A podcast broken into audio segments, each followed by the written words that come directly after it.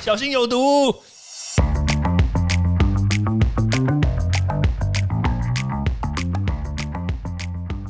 毒物去除了，人就健康了。欢迎来到昭明威的毒物教室。Hello，大家好。我们上礼拜有谈到台北市的这个中小学的课本有甲醛的问题。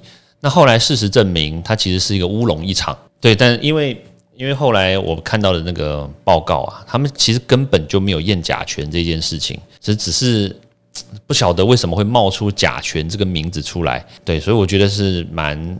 蛮蛮奇怪的。好，那那前几天呢，我又接到这些采访，就是关于询问啦，关于说这个新北市，哎，这次换新北市了。新北市的这个中小学的课本里面又闻到甲醛。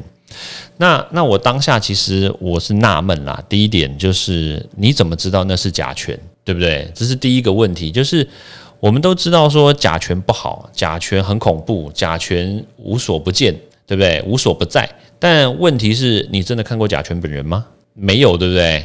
甲醛它无色，但是有味道。它不是无色无味哦，它是有味道的。但是它的味道呢，不是你所想象的闻起来臭臭的，啊，不是。它的味道是刺激性的、刺鼻的味道。所以当你闻到甲醛的时候，你会有一个直觉、直接的感觉，就是。它会刺激到我们的上呼吸道，就是你的鼻腔啊、咽喉。那如果你深呼吸的话，多吸几口，你可能就会觉得鼻腔刺刺的，想要流鼻涕，喉咙痛痛的，干干涩涩的。它不是真的干哦，而是会让你觉得干干涩涩的。所以甲醛基本上来说，它的的影响主要来说就是第一个啦，就是造成你的上呼吸道可能会有刺激感。然后会分泌一些黏液啊，分泌唾液，所以你就会觉得啊，流鼻涕啊，想要打喷嚏啊，想要咳嗽啊，想要就是就会那个口水会有一点点这个流，就主要就是要把它那个跑进来的甲醛稀释掉嘛。对，所以基本上来说，甲醛是这样子的气体，所以不像是一般人所说的哦，闻到哇臭臭的，这个是不是甲醛？有可能不是，因为。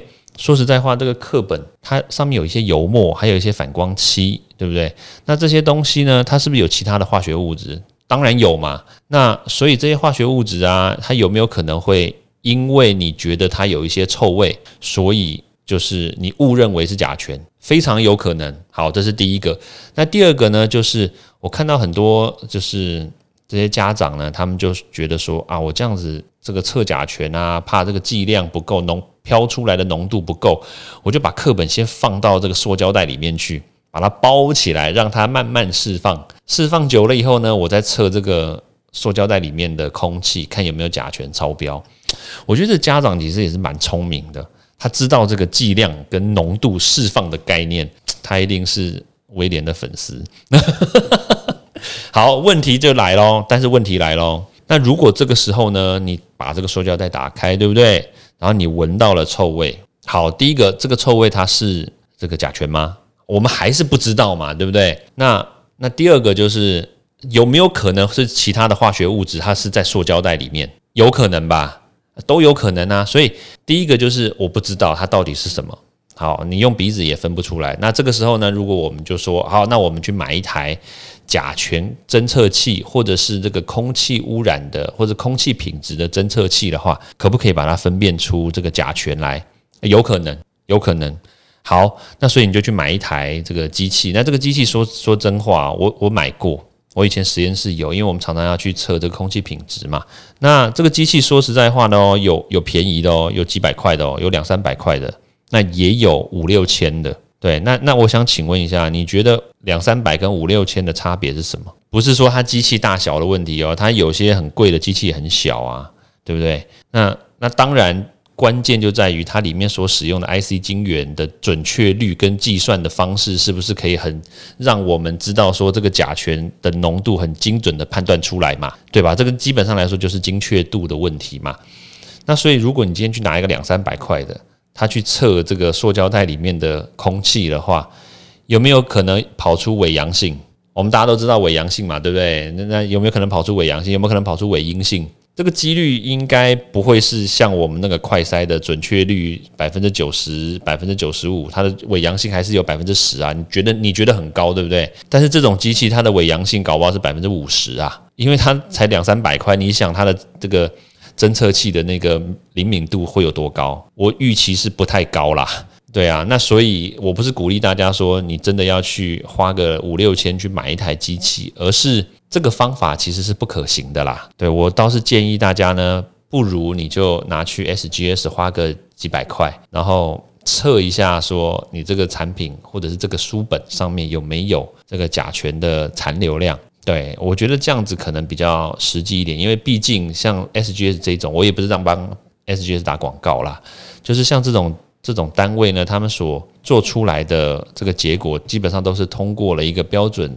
这个检测程序，那这个标准检测程序嘞，至少比你自己拿塑胶袋包起来，然后拿一台两三百块钱的侦测器去侦测要来的准多了啦。对啊，那记得你要去测的时候跟他讲，我要测甲醛，对，然后绝对不要靠自己的想象说啊，它好像是甲醛。那因为这个书本说实在话，它可能释放出来的有可能是醋酸。诶，你不要觉得为什么会有醋酸，它书是干的，怎么会有酸呢？它就是醋酸油墨。里面会有这个醋酸味跑出来，就是你闻到啊，觉得好像酸酸臭臭的，那个是醋酸，知道吗？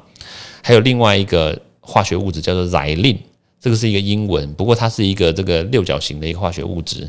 那这个唻令呢，它也是一个溶一个溶剂，它可以帮助这个油墨呢粘附在这个书本上面。那当然甲醛也有啦，只是说甲醛有没有超标，这个我们不知道嘛。